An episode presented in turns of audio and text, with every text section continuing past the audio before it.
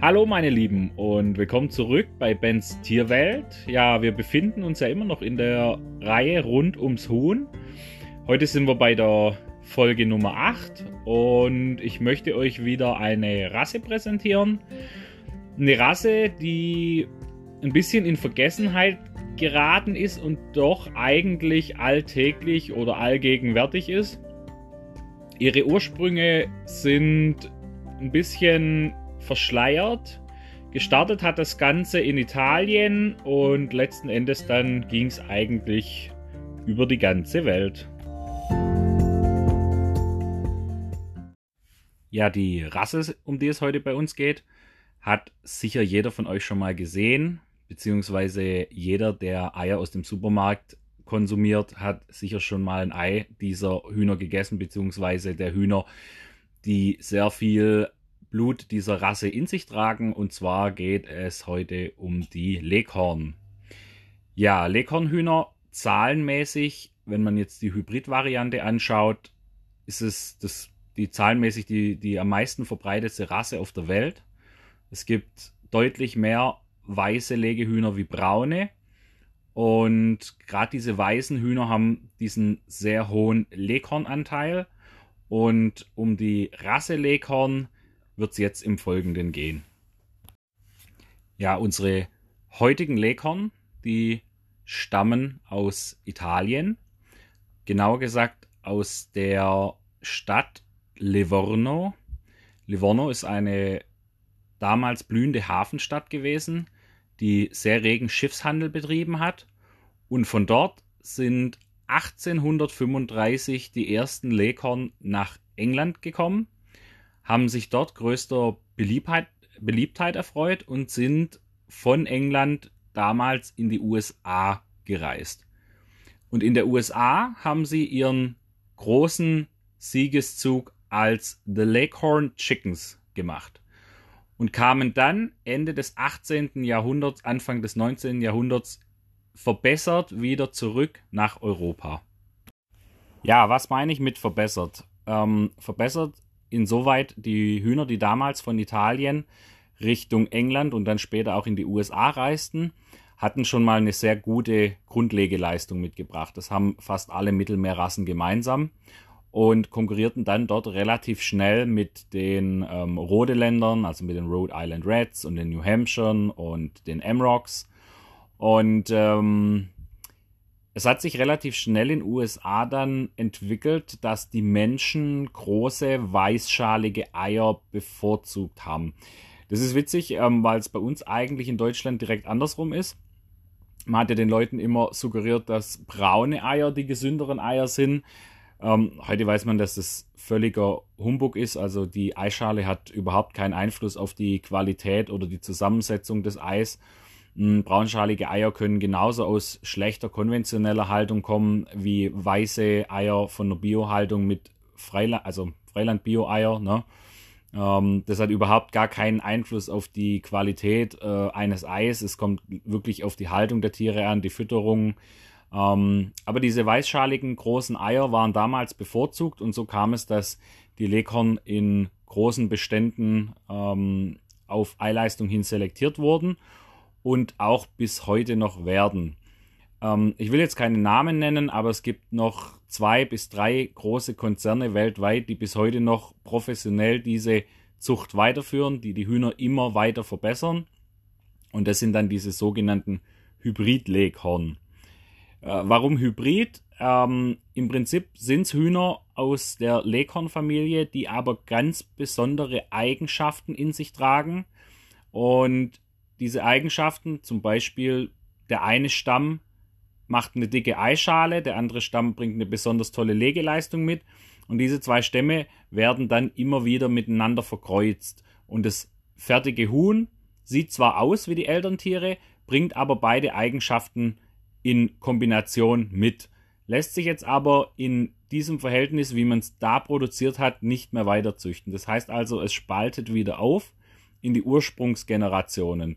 Das nennt man auch diesen Heterosis-Effekt. Habt das bestimmt schon mal gehört. Beim Robert Höck zum Beispiel in den Videos wird das auch öfters mal erklärt. Da geht es darum, dass quasi aus zwei ingezogenen Linien, also Inzuchtlinien quasi, die auf besondere Merkmale gezüchtet wurden, ein F1-Produkt hergestellt wird, also ein Hybridtier. Und man könnte jetzt mit diesen Hühnern ganz normal weiterzüchten, also das ist überhaupt gar kein Problem. Aber die Leistung, die zum Beispiel da eine Henne bringt, die wird die Folgegeneration nicht mehr zu 100% bringen, beziehungsweise wahrscheinlich gar nicht mehr so in dieser Art und Weise. Ähm, nur mal so viel dazu.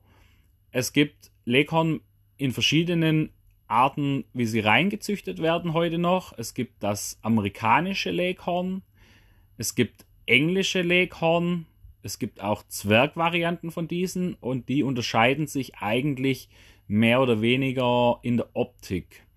Also zum Beispiel das amerikanische Leghorn hat eine sehr große Fülle an Federn und im Vergleich einen recht kleinen Kamm, während die englischen Leghorn, da legt mir wirklich Wert auf sehr, sehr große Kämme und auch der Hahnenkamm darf seitlich wegfallen und sie sind von der Form her eher, würde ich sagen, wie Menorca, so. Haben auch sehr, sehr große Ohrscheiben. Das ist auch so ein Punkt, wo die Engländer sehr viel Wert drauf legen. Aber das, was man bei uns jetzt eigentlich als Rasse-Leghorn sieht, das sind eigentlich eher so die amerikanischen Leghorn. Ja, und die unterscheiden sich, wie gesagt, so vom Typ her ähm, eher, ich würde sagen, sie gehen eher in Richtung der Italiener. Und da ist dann auch schon wieder ein großer Unterschied zu den englischsprachigen Gebieten ähm, im Vergleich zu Deutschland. Und zwar spricht man im englischen Raum von ähm, Leghorns, auch wenn es sich um Italienerhühner handelt, weil die Amerikaner zum Beispiel da keinen Unterschied machen zwischen Leghorns und ähm, Italienern. Das ist für die dieselbe Rasse und die führen das dann einfach ähm, zum Beispiel, was bei uns jetzt ein rebhuhnfarbiger Italiener ist, ist dann halt bei den Amerikanern ein Brown Leghorn. So, das führt manchmal ein bisschen zur Verwirrung, aber die trennen das nicht. Das ist fast das gleiche, wie wir jetzt Holländerhauben haben und andere Rassen. Und im englischsprachigen sind es alles Polish Chicken. Also alles, was eine große Haube trägt, im Prinzip sind Polish Chicken. Die fassen das dann so zu einem Überbegriff zusammen. Ja. Also so viel dazu. Es gibt, wie gesagt, verschiedene Zuchtrichtungen, verschiedene Varianten. Google da ruhig mal ein bisschen, schaut es euch an.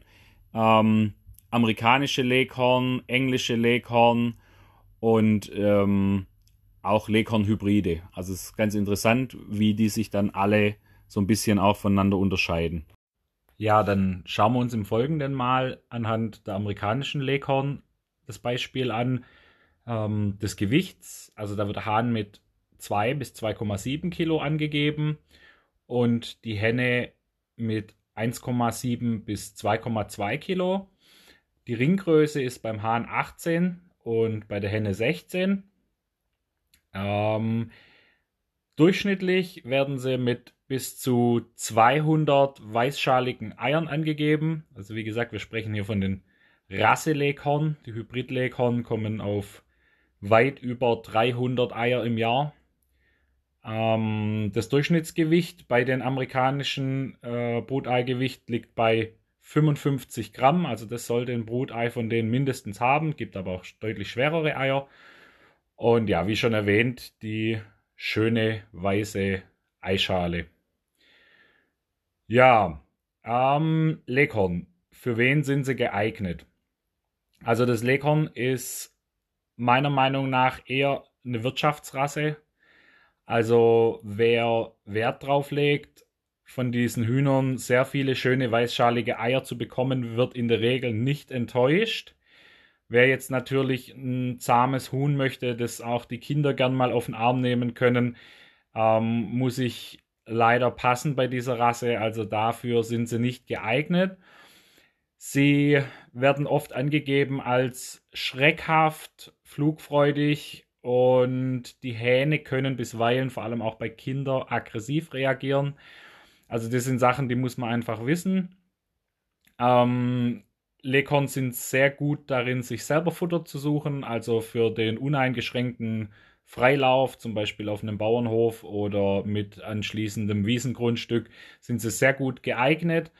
Ähm, die weiße Farbe lässt sie natürlich weithin sichtbar werden für jegliches Raubzeug. Dafür sind sie aber sehr schnell und sehr aufmerksam und können auch recht gut fliegen. Also wenn man ein Gehege einmachen möchte mit einem Zaun, sind 1,80 Meter bis 2 Meter schon Pflicht, außer man stutzt die Tiere.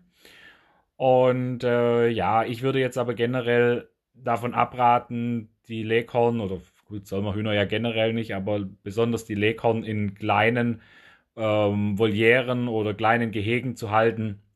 Also da neigen sie wirklich zu hysterischem Verhalten und ja, äh, wird man in der Regel nicht glücklich mit dieser Rasse.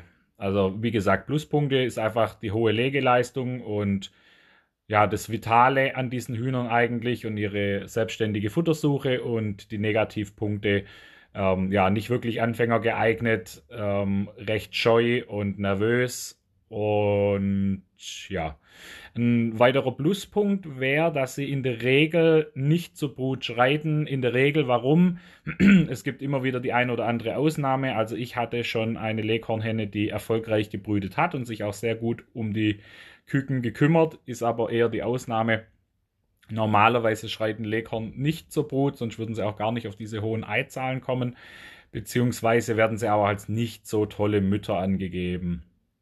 Ja, Leghorn und andere Hühner, also man sollte Leghorn nur mit anderen Rassen vergesellschaften, die auch recht aktiv sind und ähm, sich auch wehren können.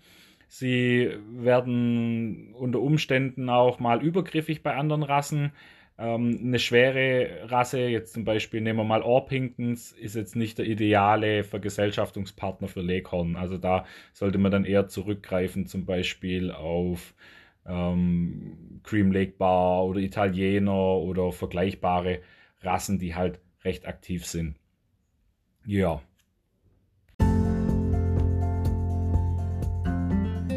Ja, nun sind wir wieder am Ende des heutigen Podcasts angekommen. Ich hoffe, es hat euch gefallen. Hm, wenn ihr euch fragt, wie ich auf die Rasse gekommen bin, ich habe ja Hühner, die verschiedene Eifarben legen, unter anderem auch weißlegende Hühner und da dürfen bei mir natürlich die Leghorn nicht fehlen. Ich habe vier Hennen momentan bei mir und heute ist ein sechs Monate alter Leghorn-Hahn noch eingezogen und ja, von dem hoffe ich mir dann auch irgendwann schön Nachwuchs. Viele Leute sagen, hm, ja, weiße Hähne finden jetzt relativ langweilig. Ich finde, ein weißer Leghornhahn hat schon was. Also hat für mich einfach so ein bisschen was Traditionelles, Hühnerhofmäßig. Und ähm, ja, das ist jetzt einer meiner beiden Hähne. Ich habe noch einen perlgrau-orangehalsigen Italiener mitlaufen. Und ihr seht schon, ich mag die etwas leichteren Legerassen und bin ja mal gespannt dieses Jahr auf eventuelle Nachzucht und ja, schauen wir einfach mal, wie das Ganze sich entwickelt.